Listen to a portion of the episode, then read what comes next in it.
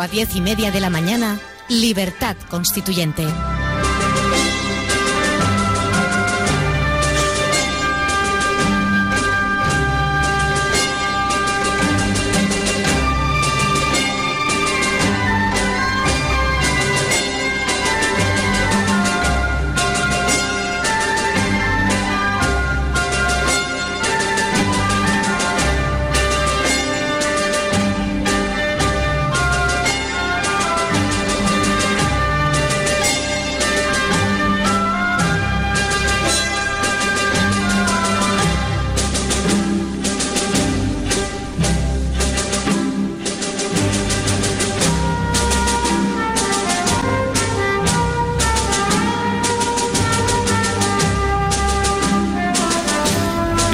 Bienvenidos de nuevo, estamos ya en Libertad Constituyente en el debate político, que como todos los viernes es bajo el lema Organizar la ética de la sociedad. Y para ello contamos aquí en el estudio con don Antonio García Paredes. Buenos días, don Antonio. Buenos días, Carlos. Y con don Dalmacio Negro. Buenos días. Creo que tenemos también en línea a don Antonio García Trevijano. Buenos días. Sí, estoy como siempre impaciente por reunirme con vosotros. Hola, buenos días. Y supongo, aunque no ha llegado todavía, que vendrá el arquitecto Fernández Isla.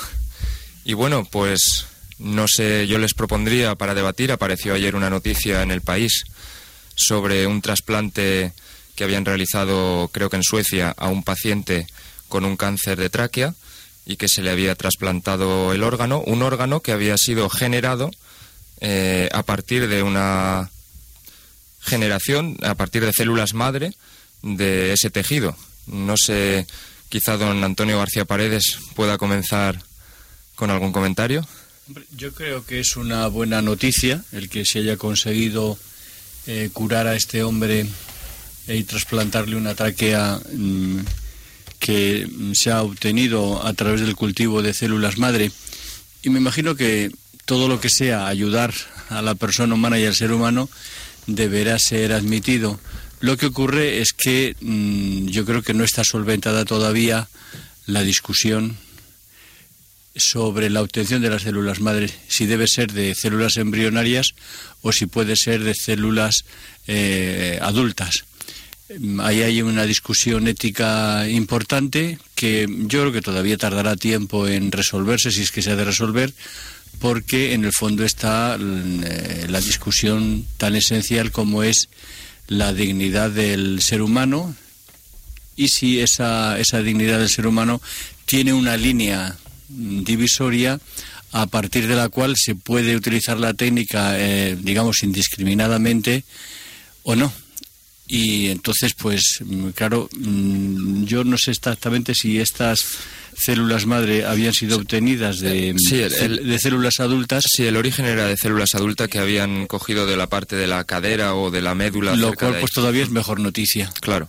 No, pero yo creo que la prensa dice células madres, ¿eh? Sí, sí, son, son células madre. El, Entonces no... eh, la, claro. la- la discusión es si el origen de esas células madre es de células embrionarias o de células del, cu- del cuerpo adulto, de- Sí, del propio la noticia cuerpo. dice que la han extraído Sí, de la cadera. Incluso Eso los, es.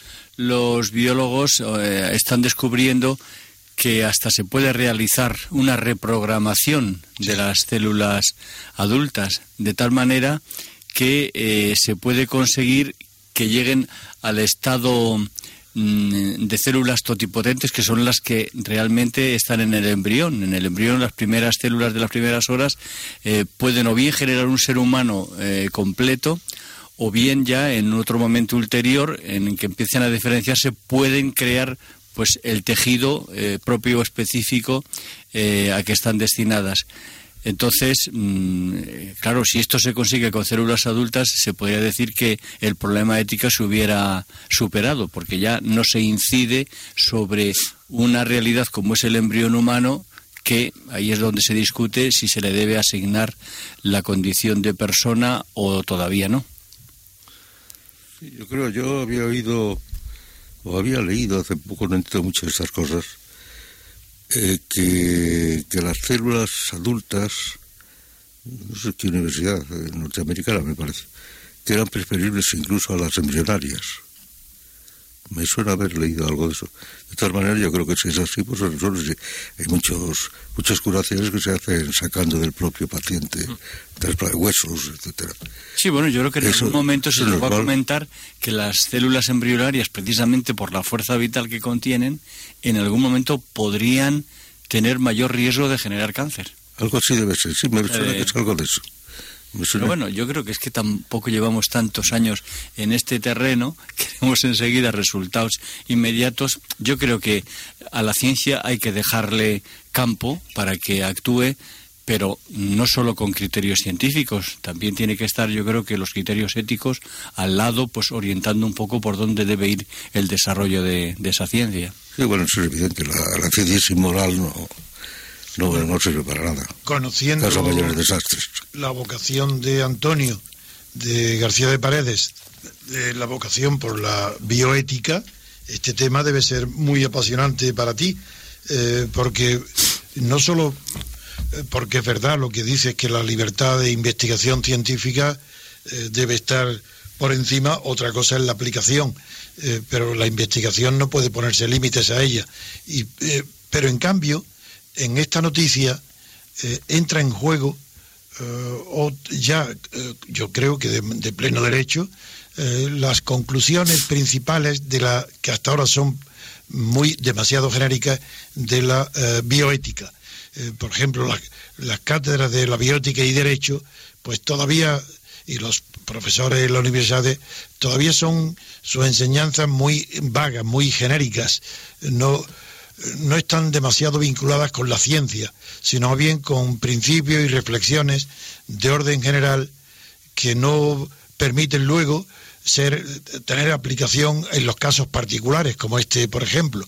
Yo, a mí me parece de una importancia colosal y extraordinaria y positiva que se haya implantado por primera vez un órgano eh, completo, estirpado y cultivado fuera del cuerpo humano, porque se ha cultivado en un molde con la inyección de las células, se reproduce ese cultivo durante 36 horas, creo que ha sido, y ha permitido extraer luego del molde ya la tráquea, que previamente, la maravilla de la ciencia, que previamente ha sido en el propio paciente medida eh, exactamente al milímetro sus dimensiones y sus ramificaciones, para poder ser eh, implantada eh, con un tejido ya que procede del mismo cuerpo, no puede haber rechazo porque procede del mismo cuerpo que lo recibe. Y la tráquea, claro, no, somos especialistas ninguna en medicina, eh, pero eh, aquí la importancia tan grande que tiene este no permite ser muy optimista respecto a otros órganos, porque parece ser que la tráquea, por su que tiene poca vascularización, es decir, poca extensión de las ramificaciones sanguíneas, pues permite más eh, estos tipos de operaciones que en otros órganos. Pero para mí el hecho es extraordinario. La libertad de investigación científica ha permitido esta agilidad de la medicina práctica, la quirúrgica, de curar un enfermo que parece que no se reproduce el cáncer y, y es de una esperanza inmensa para el futuro. Pero siempre nuestra reflexión va, yo creo, va a ser centrada hoy sobre estos límites y sobre la concreción de los principios que determinan el nacimiento de la bio de, la bioética como una ciencia, no, más que como un, un código de, deontológico. Esa es la reflexión que me gustaría que los que Antonio y Dalmacio ayudaran, me ayudaran a concretar. Bueno, aquí la maravilla es que la naturaleza apoya a la naturaleza.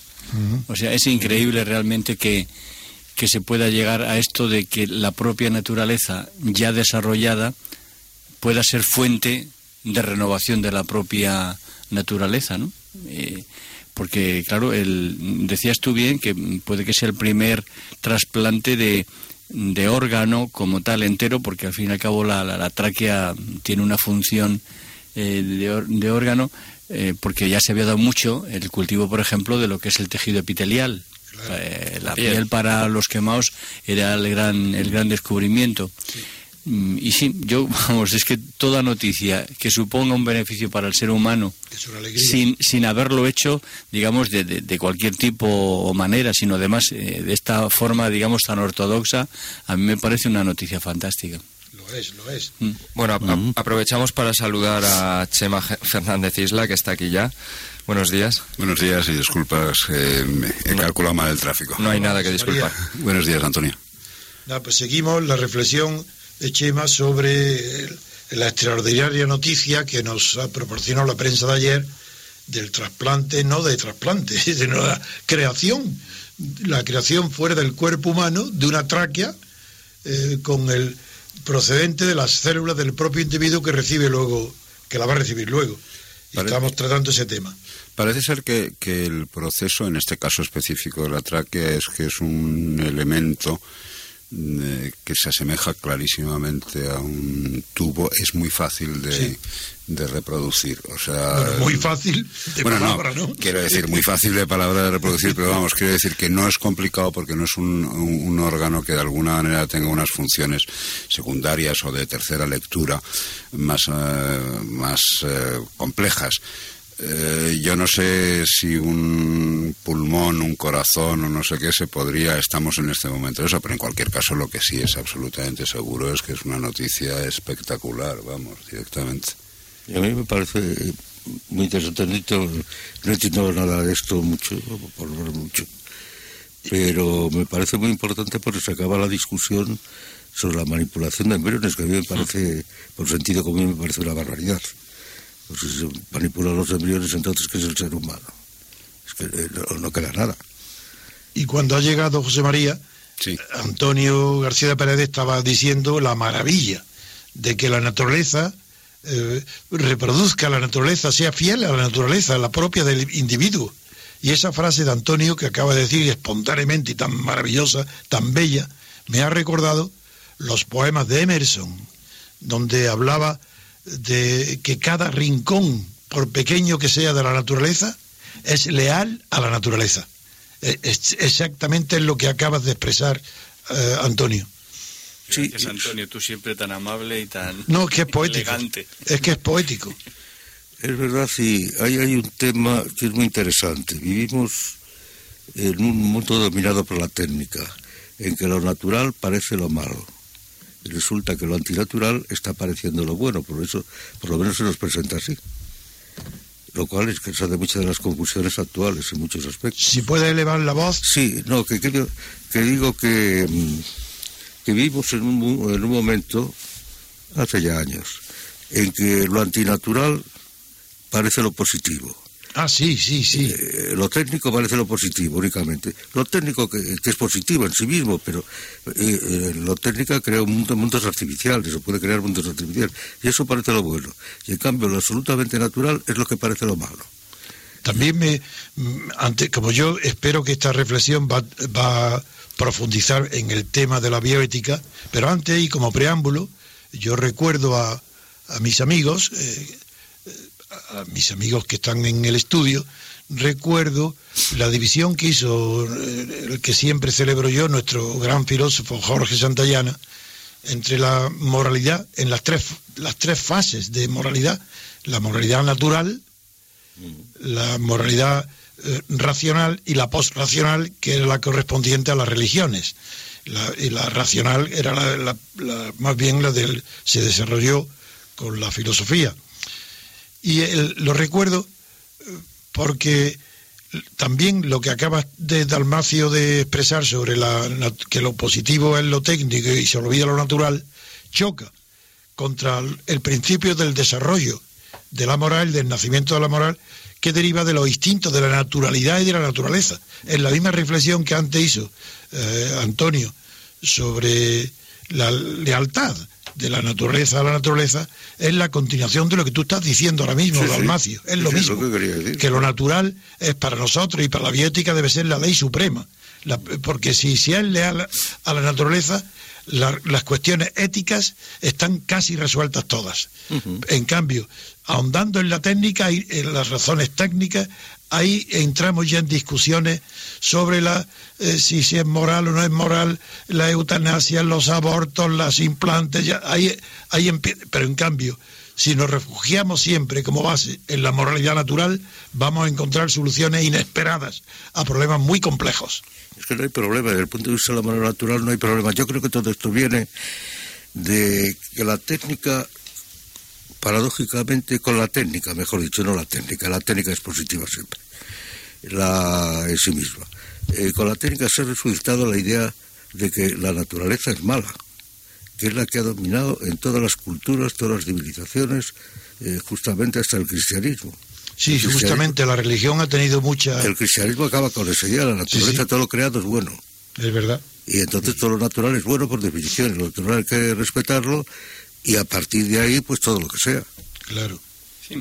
Bueno, también Dalmacio, tú recordarás que en el tema de la concepción de la naturaleza como creación, eh, ha habido, yo creo que una evolución y una superación, a mi modo de ver positiva, que de aquella idea de el dominad la naturaleza, que a veces se convertía en un abuso de, la naturaleza, ahora se ha convertido en una idea de la creación como más participativa del ser humano. O sea, el hombre está colaborando con Dios en esa creación y tiene la responsabilidad de conservarla. Como parte, claro. Y entonces, mm, en, conexión con lo que tú decías antes de que a veces no todo progreso es humano, es que a la larga mm, los mm, progresos técnicos que puedan parecer muy escandalosos, si no van en línea con la naturaleza, fenecen y terminan siendo... que fenece, yo no estoy tan seguro. Sí, no a lo mejor en una generación que lo podamos ver, pero sí a la larga. Porque esto es como, permíteme la, la, comparación muy simple, es como las ramblas de, de, los ríos, ¿no? La gente se olvida de que por esa rambla pasó... en su día eh, el agua y pues ponen allí un campamento no sé, y un día y un día cae una y el agua va por su sitio. La naturaleza siempre va por su cauce. Entonces, lo, bueno de la naturaleza es que es fiel, es previsible. Y si la técnica y los avances van en línea con lo que va anunciando la naturaleza, el hombre no puede temer nada. Ahora, eso también sería aplicable a, las ciencias humanas aplicadas. Claro, claro, ¿eh? todo. Que a lo mejor también podemos manipular al hombre llevándolo por un sitio que no es por el que debe ser llevado. Lo que hace que la parte de la psicología actual, que lo lleva por derroteros que no tiene nada que ver son antinaturales. En la Declaración Universal de los Principios de la Bioética, creo que fue de octubre del año 2005, creo que es, eh, es, demasiado genérica, porque en primer lugar se dirige solo a los estados. Es decir, estos no son normas, las que hay de, ese tratado, no son normas eh, que rijan a las personas, a los individuos, sino solamente a los estados. Por eso yo le doy, en mi, eh, aunque parezca raro, al principio, ahora esta discusión pone de relieve que fue acertado que yo incluyera en la teoría pura de la República en mi libro, incluyera no, no tanto el tratado este al que me refiero de la bioética, sino un tratado previo, que no recuerdo el año porque era, era previo, no recuerdo, que era un tratado para la, para la defensa de la mancomunidad genética el, convenio de Oviedo. Es que no recuerdo si fue ese. ¿Y qué quiere decir eso? Ah, no, que el convenio este que se está... Pero la comunidad genética, ¿qué No, no, no, es para eh, sobre la investigación y la, y la aplicación de la medicina.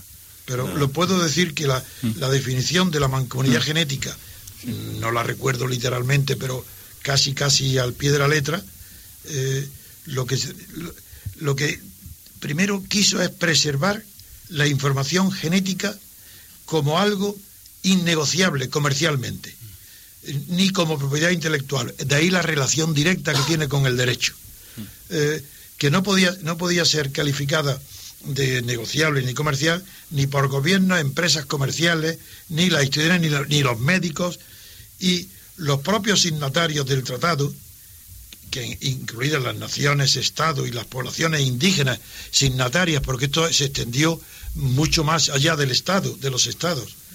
Acordaron que, que, además que administrarán la fuente genética como un fideicomiso. Qué maravilla si fuera, si fuera realizable.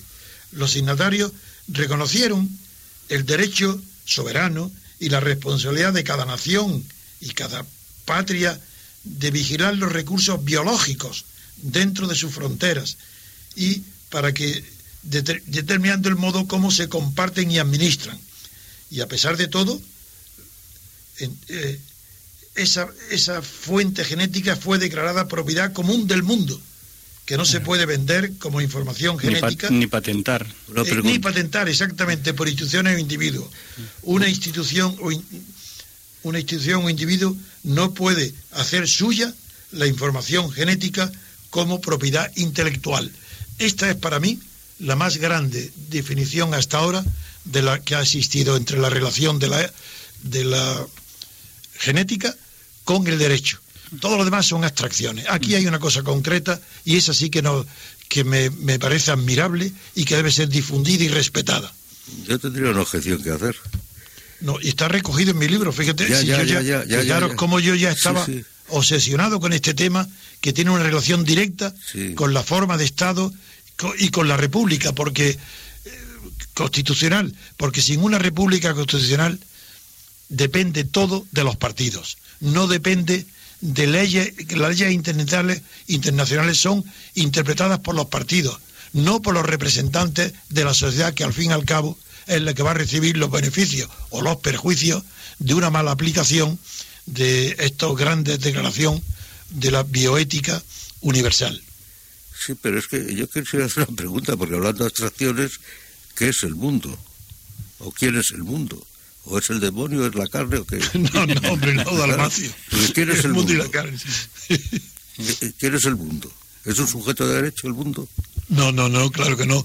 no lo, que, lo que sucede yo creo que eh, esta abstracción a la que se refiere, o, generalismo a que se refiere Antonio García Trevijano, mm, es fruto de que en estos eh, congresos o en estas convenciones eh, o en la firma de estos acuerdos confluyen gentes de países tan distintos culturalmente, con religiones incluso diversas, que claro, alcanzar un acuerdo es, como llegar a un mínimo ético que mm, tiene que mantenerse lógicamente en la generalidad, porque si fuéramos a lo concreto seguramente no se llegaría al acuerdo. Por Pero ejemplo, la, la, ablación. claro. Pero yo creo que ya, ya es bastante el hecho de que haya unas ciertas ideas con contenido de valor que sean aceptadas por, eh, por, ese mundo al que se refiere, eh, eh, que, no, que no es un sujeto como tal, pero que funciona. No, esto es como el que dice, oye, defíneme al elefante, no lo sé, pero entre un elefante y sé que eso es un elefante.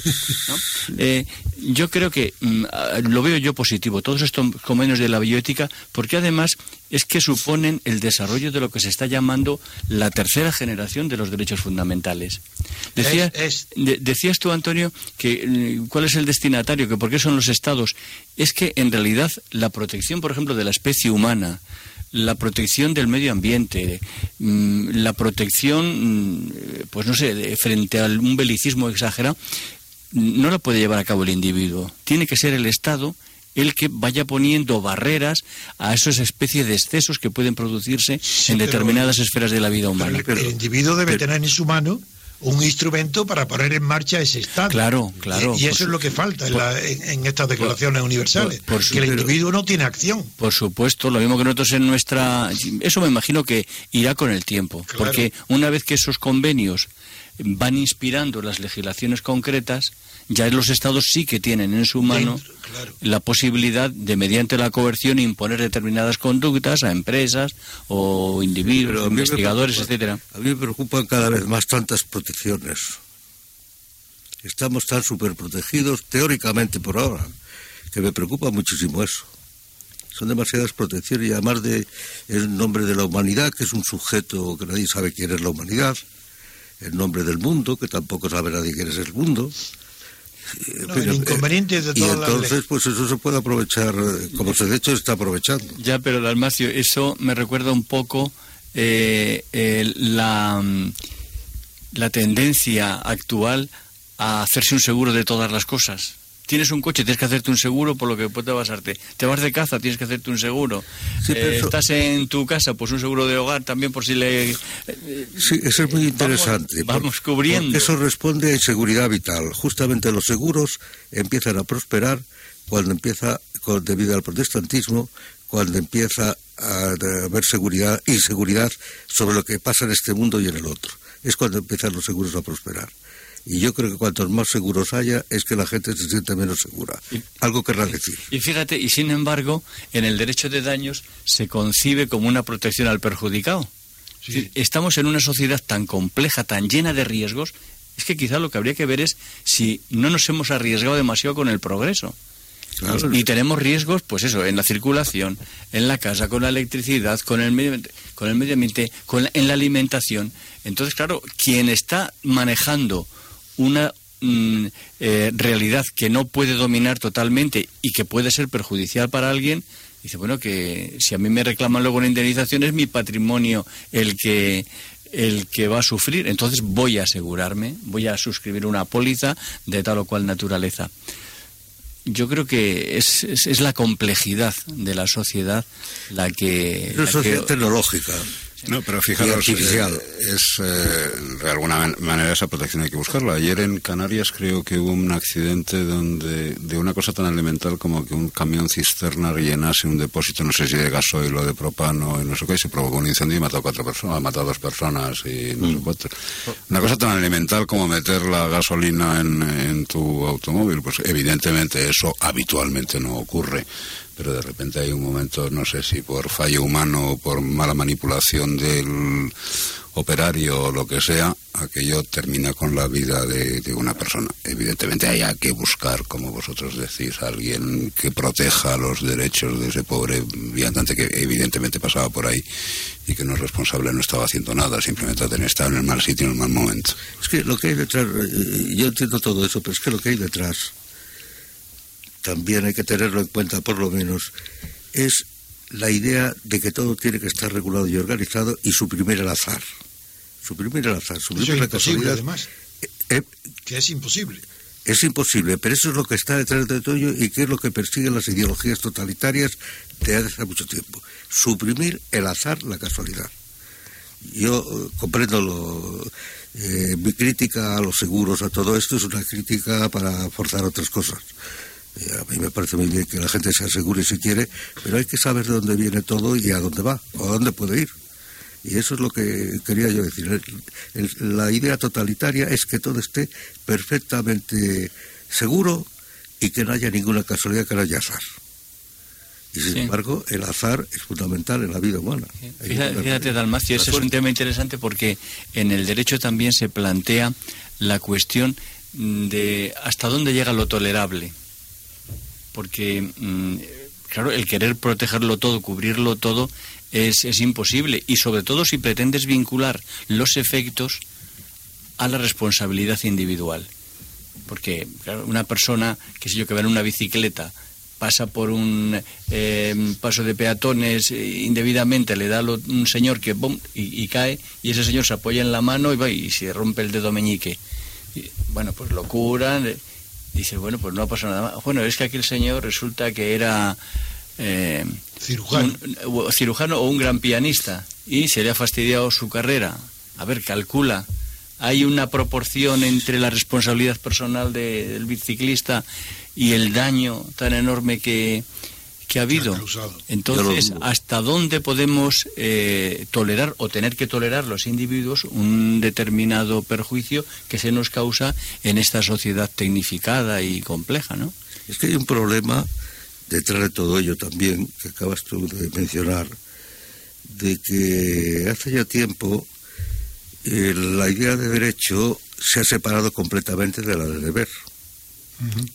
Con lo cual todos son derechos. Tenemos los derechos humanos, cualquiera puede reclamar eh, cosa que se le antoja como derecho suyo. La idea de deber ha desaparecido, el derecho, otra parte es la idea de deber. Hubo al final de la Revolución Francesa una declaración de deberes y fracasó aquello. ya, eh, en el eh, directorio. Claro, porque ya desde la Ilustración al principio, me parece que es Polazar el que lo recordaba, se eliminó la idea de deber, o se empezó a eliminar la idea de deber, sustituyéndola por la de derechos, reivindicación de derechos. Era lógico, en principio, frente a la monarquía absoluta. Pero luego se ha extendido a todo y hoy todo el mundo lo que tiene son derechos. Nadie tiene eh, sentido del deber. La política, por ejemplo, es, eh, la idea de que la política es servicio, eso se ha perdido por completo. La política es un es una medio de medrar, un medio de ejercer el poder, lo que sea, pero la idea de servicio. Pero yo creo de Almancio que está bien desaparecido, porque la idea de servicio es la de todos los sinvergüenzas, dicen lo mismo, que están en la política porque hacen un servicio. Ojalá, magnífico que desaparezca esa blasfemia. nada, el que está en la política va por ambición de poder, de servicio, nada. Y todo el mundo dice que está aquí por, por el servicio. Pues qué servicio. Yo no conozco más servicio que el obligatorio, que era el militar. Sí, bueno, pero, pero es que eso de servicio yo discrepo, tenía su sentido. De que es un servicio a los demás. Si se pierde esa idea... Es otra cosa, hombre. Ah, sí, pero, pero si se pierde esa idea de servicio a los demás, de servicio por razón de deber, entonces solo queda el puro derecho la lucha de todos contra todos. No, pero eso es la lealtad, eso lo que tú has estado definiendo es la lealtad. Sí, bueno, pero, pero, pero la idea del servicio es que... Oye, lo que, lo que yo no sé es, y perdona que te interrumpa, Dalmacio, es si muchas veces la discusión nos surge porque no estamos utilizando bien el lenguaje. Claro. Eso ocurre siempre. Eso suele ocurrir siempre. ¿no? Digo porque, por ejemplo, en el tema de eh, derecho, obligación, norma, lo aplicamos tanto a lo que puede ser derecho, obligación o norma jurídica como a norma técnica, y a veces eso confunde, porque toda esta inflación normativa que tenemos actualmente, pues mm, ¿cuál sería la verdadera ley, en, digamos, en el sentido más clásico y romano del término, o cuál sería la norma puramente técnica? En eso a lo mejor José María que él vive las dos cosas, porque vosotros ah, cuando un proyecto constructivo tenéis que ateneros a unas normas, no cabe duda, urbanísticas o técnicas y luego a vuestras normas técnicas, la lex artis vuestra, ¿no? Eh, de alguna manera hay, unas, hay una normativa, una normativa aplicable en el lugar y luego cada, no todos los sitios, pero los municipios suelen aportar una um, ordenanza municipal donde te dan una eh, idea de más o menos qué es lo que tienes que hacer en ese en esa parcela específicamente. Cosa que está bien de alguna manera eso es lo que obliga a que haya una especie de, de línea de continuidad con lo que ya estaba eh, que estaba antes eh, y no elimina el azar. O sea, si eso no, te está diciendo que si lo que estás eh, construyendo es al lado de una iglesia barroca, tengas que reproducir un edificio de viviendas más o menos de acuerdo con ese estilo. Y en ese sentido, con lo de iglesia barroca, yo me permito recomendar como la ampliación del Ayuntamiento de Murcia, Rafael Moneo, como hay una especie de, de, interpretación de la iglesia barroca que tiene enfrente con un edificio absolutamente moderno y totalmente, y totalmente deslumbrante. O sea que hay un campo absolutamente grande para que el azar o la interpretación se pueda eh, facilitar. Pero efectivamente, sí, nosotros estamos totalmente obligados a trabajar con una normativa. Hay una normativa técnica, o sea, de, rigor y de calidad de los materiales, y luego una normativa, por ejemplo, las viviendas de protección oficial tienen una normativa que yo creo que está totalmente desfasada, y que se han hecho unas viviendas que no corresponden al modelo social que, las va a utilizar, donde te estipulan cuántos son los metros cuadrados que tienes que tener para mm, cocina, para cuarto de baño, para salón, para no sé cuántos. Me parece en cierto sentido es exhaustivo, porque probablemente a lo mejor lo que hay que convertir es que sea una vivienda mucho más flexible. Pero sí, estamos muy atados. Nosotros nos quejamos muchísimo. Es que, es que la idea que hay detrás de todo ello de eliminar el azar o la casualidad acaba o empieza eliminando la posibilidad de innovación.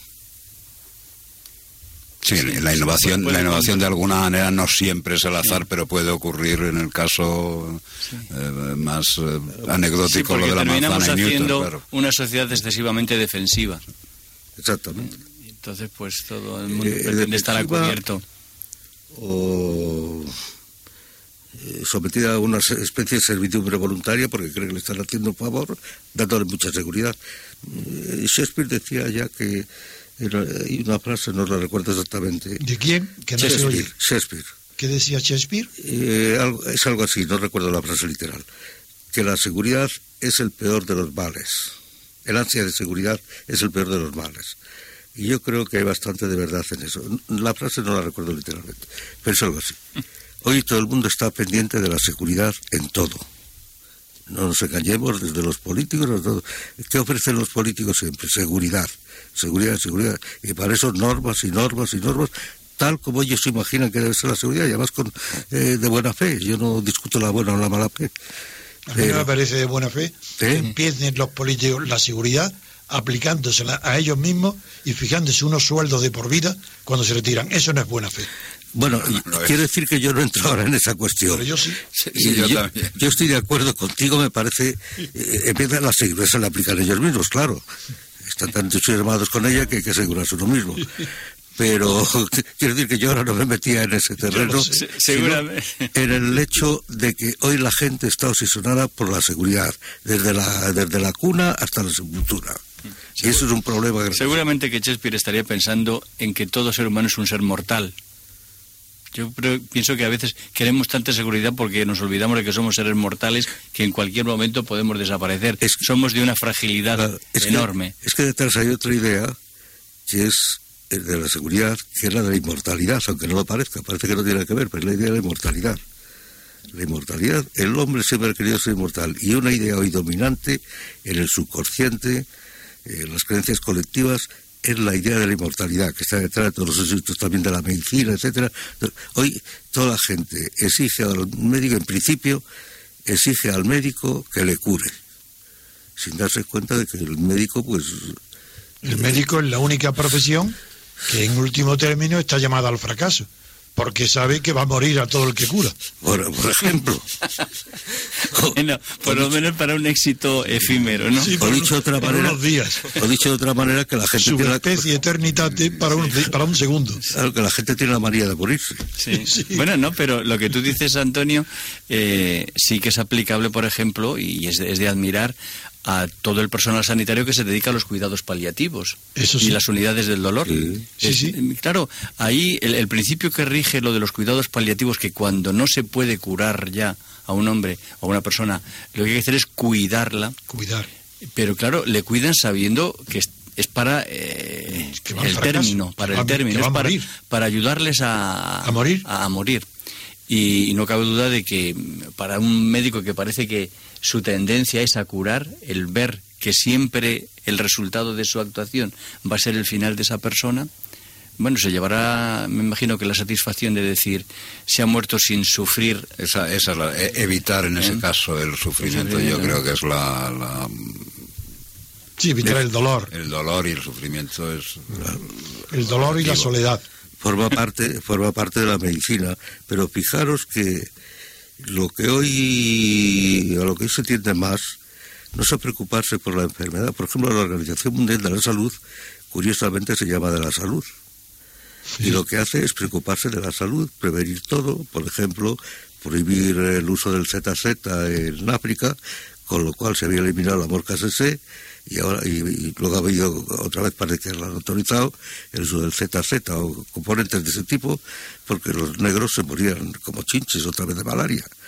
Y quiero decir que eh, hoy se está confundiendo la medicina con la salud con lo cual la medicina se está convirtiendo o lo que debía ser la medicina o lo que es la medicina realmente que si hay una ciencia humanista por definición yo creo que es la medicina se está convirtiendo en algo así como una especie de, de control y autocontrol de la gente, con eso la medicina preventiva y con todas esas cosas, que yo no dudo que puede ser necesario, pero no como una política pública o políticas públicas que criticabas todo el otro día, con razón, y que todo tiene que estar prevenido. Es una cosa tremenda, es la seguridad detrás, la inmortalidad detrás, se debe estar detrás de ello. No, yo está hablando de la seguridad es cierto que un exceso de seguridad es contrario, al, evidentemente, al progreso de la ciencia y de, y de las innovaciones. Y es más, también en relativo a la política, que siempre es el tema que a mí me ocupa antes que ninguno, pues también recuerdo eh, la frase de Franklin, donde decía que un exceso de preocupación por la seguridad a costa de, de la libertad termina suprimiendo la seguridad y la libertad. Claro, es que la alternativa. Eso sí que me acuerdo siempre. Claro, claro. Claro, es eso.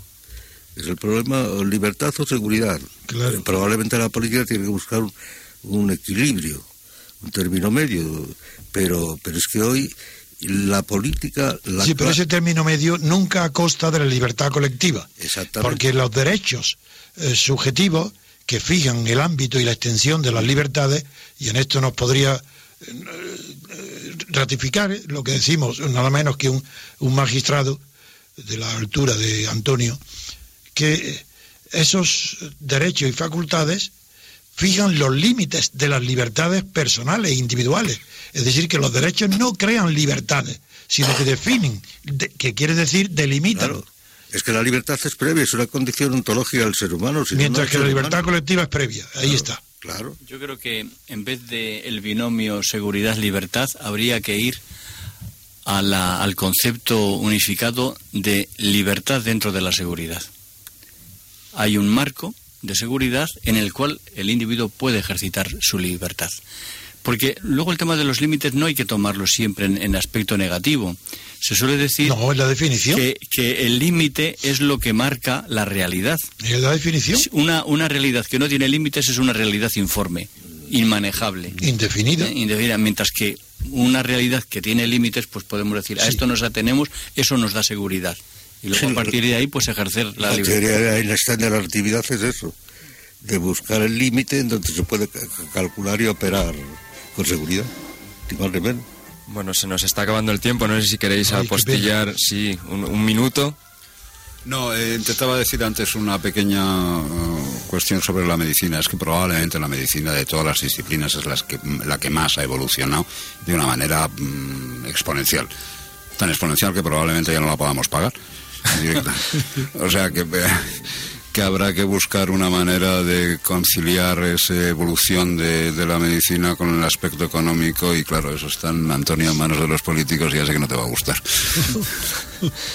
Bueno, pues muchas gracias. Vamos a dar por finalizado el debate de hoy. Muchas gracias, Fernández Isla. Muchas gracias. Muchas gracias, Antonio García Paredes. Gracias, Gracias, Dalmacio Negro. Y gracias, don Antonio García Trevijano. Un abrazo a todos. Bueno, despedimos aquí el debate político de hoy viernes y en un minuto damos comienzo al debate económico que dirige, como todos los días, don Juan Carlos Barba.